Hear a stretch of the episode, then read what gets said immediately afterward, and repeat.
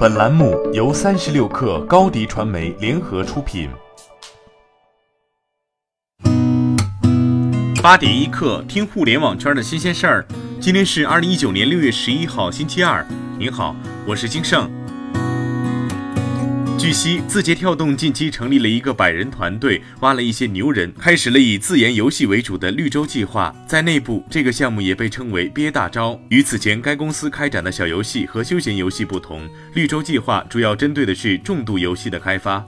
字节跳动目前游戏分为三块业务，分属三个不同的部门：小游戏归产品部门，休闲游戏归商业化部门，自研游戏归战略部门。独家代理业务此前也归属战略部门，现计划划归商业化。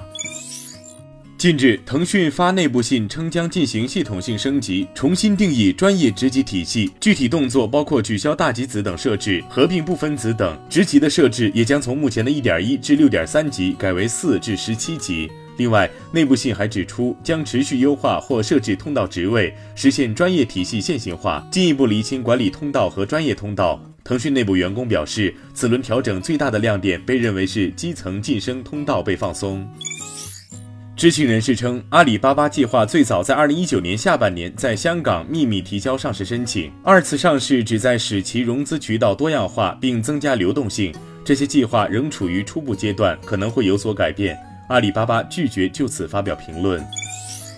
滴滴出行 CTO 张博在一封邮件中宣布，公司产品高级副总裁于军因家庭原因需搬离北京，近期将从滴滴离职。邮件中还宣布，张博将兼任产品部负责人，于军担任产品委员会荣誉主席，参与重大产品决策，主持高阶产品晋级评审，共同制定产品序列发展规划。随后，于军在个人朋友圈确认了这一消息。于军称，很遗憾，因为家庭原因，不得不搬去其他城市。近日，腾讯云、腾讯产业投资基金、东华软件和华体科技的四方联合体以八点七亿元中标成都市智慧绿道项目。未来，腾讯将利用自身的互联网科技和运营能力，推动成都市智慧城市建设。成都将会建设长度五百公里、面积一百三十三平方公里的锦城绿道和沿线的商业综合体、园林、特色小镇等设施，进而铺开城市绿色网络。继今年四月上线聚合模式后，美团打车 App 目前在 App Store 和华为等安卓应用商店已经无法搜索到，疑似下线。打开此前下载的美团打车 App，系统会弹窗“感谢等待，美团打车来了”，并提示用户去美团 App 体验。美团方面确认，美团打车 App 目前在各大应用商店已经下线，称相关功能将并入美团 App。不过，上海、南京已下载美团打车独立 App 的用户，可以在本地继续使用其叫车功能。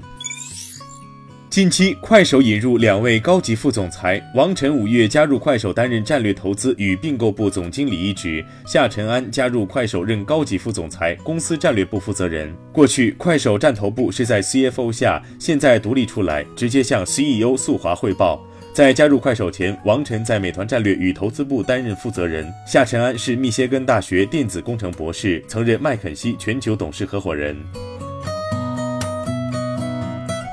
八点一刻，今日言论，在东方明珠智慧中台启动仪式暨第三届百视通合伙人大会上，华为中国区副总裁曹泽军表示，超高清视频将成为五 G 使能的首个行业。与此同时，华为宣布与中兴通讯、阿里等成为百视通五 G 加超高清产业合伙人，共同推进产业建设。好，今天咱们就先聊到这儿。责编：彦东，我是金盛。八点一刻，咱们明天见。